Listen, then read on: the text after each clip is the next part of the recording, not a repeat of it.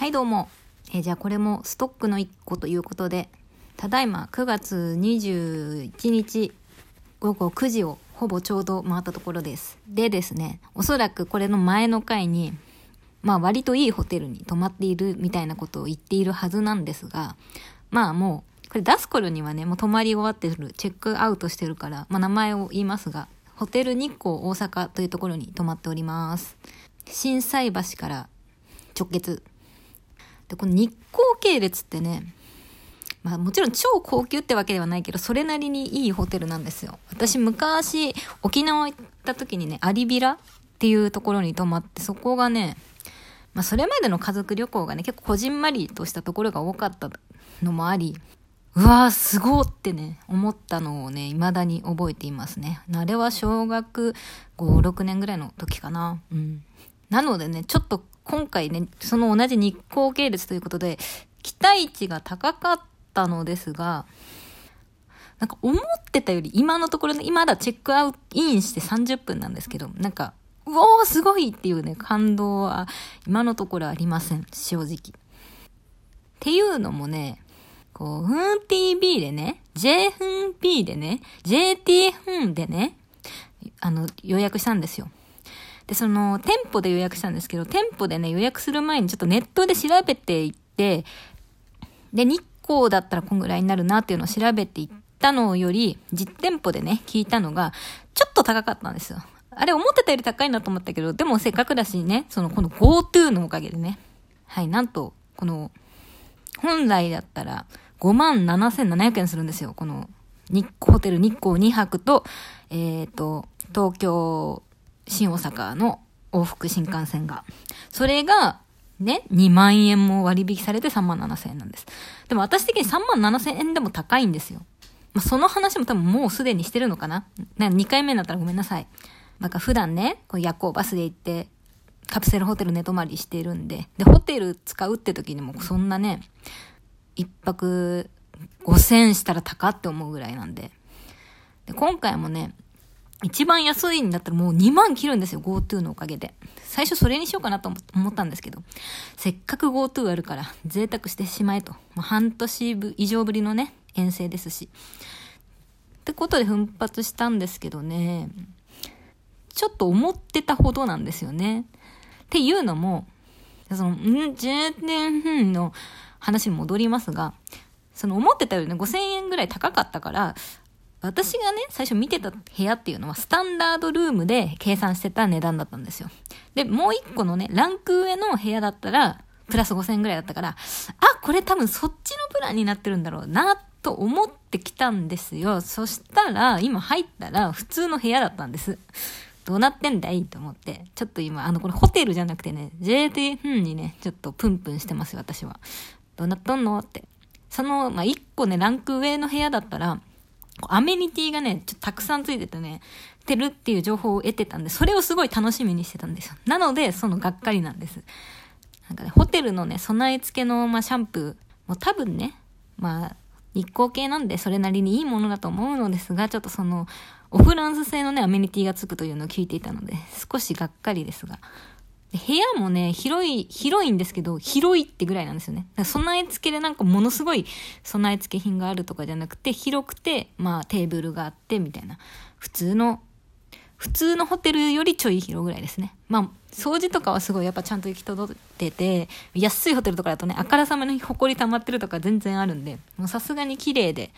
清潔感は抜群ですが。あとやっぱロケーションがね、あの、震災橋から本当に直結っていうのはいいのですが、ただやっぱその3万7千円でね、もちろん交通費込みですが、期待はまだ、私は今チェックイン30分ちょっとでは超えられておりません。これからどうなるのでしょうか。何か感動が待っているのでしょうか。強いて言えばね、あの、枕がね、2つあるんですよね。これめちゃくちゃありがたいです。私、なんか、基本的に何かをこう抱いてないと眠れないんですよ。だから、普段のね、家だとコマさんのね、ちょうどいいぐらいのクッションがあって、それを毎晩抱いて寝てて、冬とかだったらね、クッションよりもあの毛布ごと抱いて寝るのがすっごい好きなんですよ。とにかくなんかこうギュッと抱きしめてないと眠れないんで、こう遠征先は毎回困って、こう寒いけど、何もこう、羽織らないで、羽織らない、かけないで、あの、その、掛け布団を抱くみたいなこととかをするぐらいね、夏だったら。何かを抱いてたいんで、この枕2個あるっていうのはめちゃくちゃありがたいです。1個抱けるんで。今日はね、こいつを抱いて寝ようと思っています。はい。それで、ね、なんで、ちょっとがっかりなのかと思ったらね、そもそも日本のホテルのクオリティってえげつないなって話なんです。まあ私遠征芸人、あ遠征芸人ってね、言葉あんまユーモアがなくて好きじゃないんですけど、まあ、全国各地をね、北海道から鹿児島まで、本州は青森から山口は行ったことないから本州はどこだろうね広島かなまで行った女なのでいろんなホテルを泊まってきたんですよ。でねホテルでももう3000円切るところとか結構あるんですよ直前割とかあと平日とかだったらでね去年の年末に泊まった新潟のねホテルが2900円とかだったのにめちゃめちゃ綺麗で、なんかね、正直強度そこまで変わんないぐらいなんですよ。広さは狭かったけど、でも寝るだけだったから別に大して困んなかったし。で、そこもね、ある程度アメニティとかあってね、駅からちょっと遠いぐらいかな、不便だったのは。あの、しかもその時ね、新潟終わってからね、そのさっき言った青森までね、えっと、新潟行って、翌日、青春18切符で青秋田に行って、秋田に泊まって、また青春18切符で青森に泊まって、青森から空港で名古屋に行って、名古屋でライブ見て、帰る、夜行バスで群馬に帰るっていうね、あのちょっと頭おかしいスケジュールをしていた。で、あ、ちなみにその新潟がね、あれですよ、例の Creepy Nuts の見た時。あ、 Creepy Nuts との新潟、え、青、だから国宝新潟、移動日、国宝青森で、名古屋は cinema staff を見に行きました。はい。もう忙しいですね。はい。懐かしいです、そんな日々が。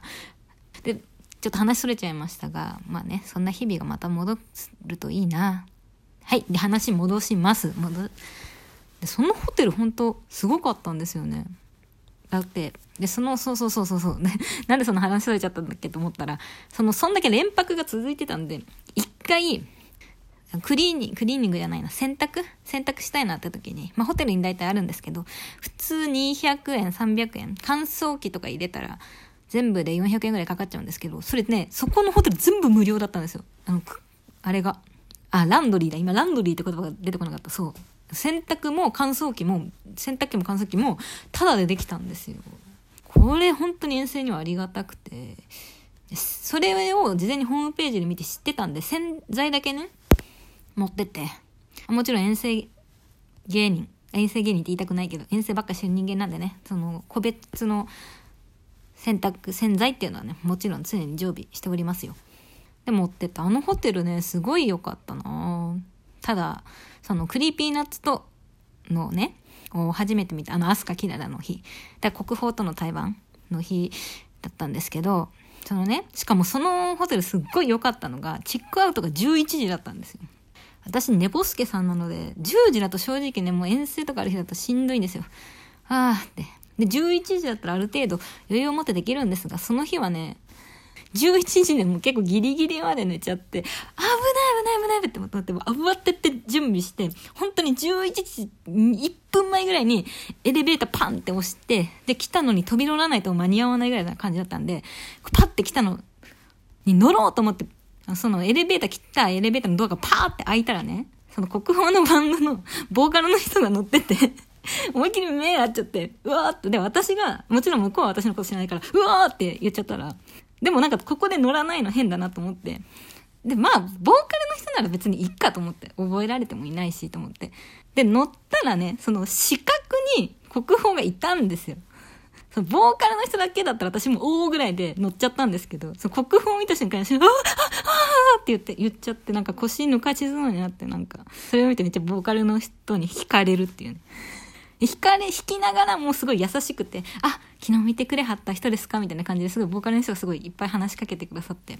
気まずい感じにはならずにね。ただちなみに国宝一言も発せられてなくて、あ、やっぱそういうところが素敵だなと思って。はいそんな事件があったので、あのホテルに泊まりたいですが、次はそういうことがないようにしたいですね。はい。ちなみに、ですね。それね、初めてじゃなかったんですよ。かつてもね、一回ね、高松でね、会ってね、しかもそれ、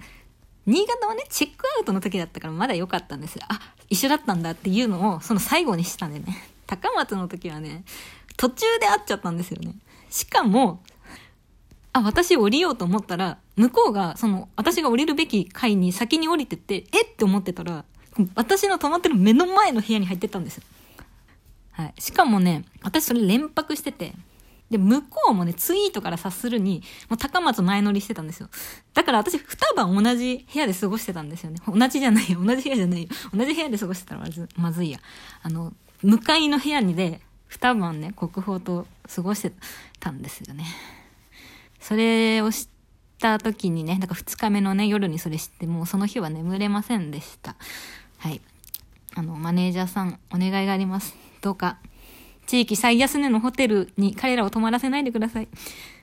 もうちょいランク上のホテルに泊まらせてあげてください。お宅からのお願いです。はい、ということで、そんな遠征あるあるもね、また言えたらいいですね。ホテルかぶりはもうごめんですが。ではでは。お坂楽しみたいと思います。バイバーイ。